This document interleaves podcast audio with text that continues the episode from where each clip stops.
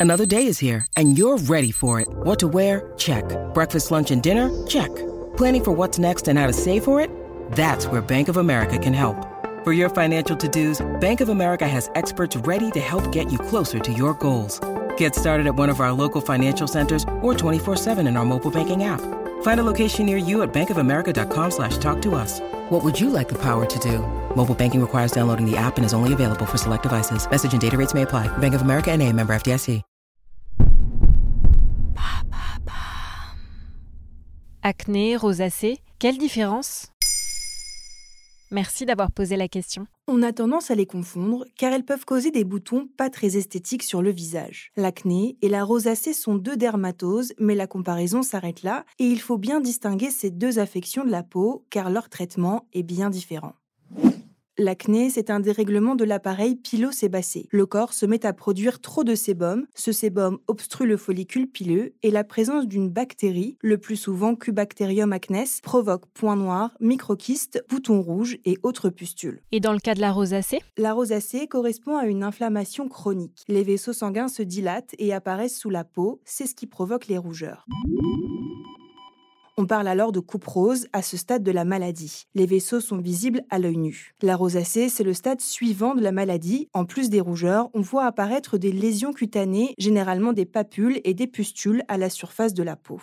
Mais contrairement à l'acné, les boutons causés par la rosacée sont uniquement localisés au niveau du visage, sur les joues, les ailes du nez, le front, le menton, ou même, et ça on le sait moins, les yeux. Alors que l'acné peut également se répandre sur la poitrine ou le dos. On note aussi une différence sur les boutons. Les boutons de la rosacée sont rouges avec une tête blanche, alors qu'avec l'acné, on peut voir apparaître des points noirs. Il y a aussi une question d'âge, non? Oui, l'acné apparaît généralement à l'adolescence, elle est beaucoup plus rare à l'âge adulte, tandis que la rosacée touche principalement les femmes à partir de 30 ans.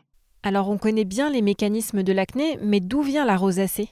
C'est encore très difficile à dire plusieurs pistes sont privilégiées par les médecins, comme l'héritage génétique ou encore la présence excessive d'un acarien, le démodex, sur la peau. La rosacée touche aussi plus souvent les sujets avec la peau et les yeux clairs. On parle de malédiction des Celtes. En France, elle touche 4 millions de personnes selon les chiffres de la Société française de dermatologie. Il faut soigner la rosacée car c'est une maladie évolutive qui peut marquer la peau. Dans les cas les plus extrêmes, elle peut même causer un épaississement du nez qui va se déformer progressivement. On appelle ça le rhinophyma. Dans ce cas, des opérations chirurgicales peuvent être envisagées. Et pour les cas les moins graves, quel traitement? Contrairement à l'acné, on ne guérit pas la rosacée, mais on peut soulager les symptômes et éviter les récidives. Un rendez-vous chez le dermatologue s'impose pour faire le point sur l'avancée de la maladie. En fonction, le médecin pourra prescrire un traitement local comme le métronidazole ou l'ivermectine qui vont agir sur les germes responsables des pustules et notamment le démodex. Ou alors un traitement oral par un antibiotique de la famille des cyclones. Le laser peut également être envisagé pour faire disparaître certains vaisseaux. Pour l'acné en revanche, le dermatologue pourra prescrire un traitement antibiotique local sous forme de crème, sous forme orale ou même hormonale pour certaines jeunes filles. Pour les cas les plus graves, un traitement à base d'isotrétinoïne comme le roaccutane peut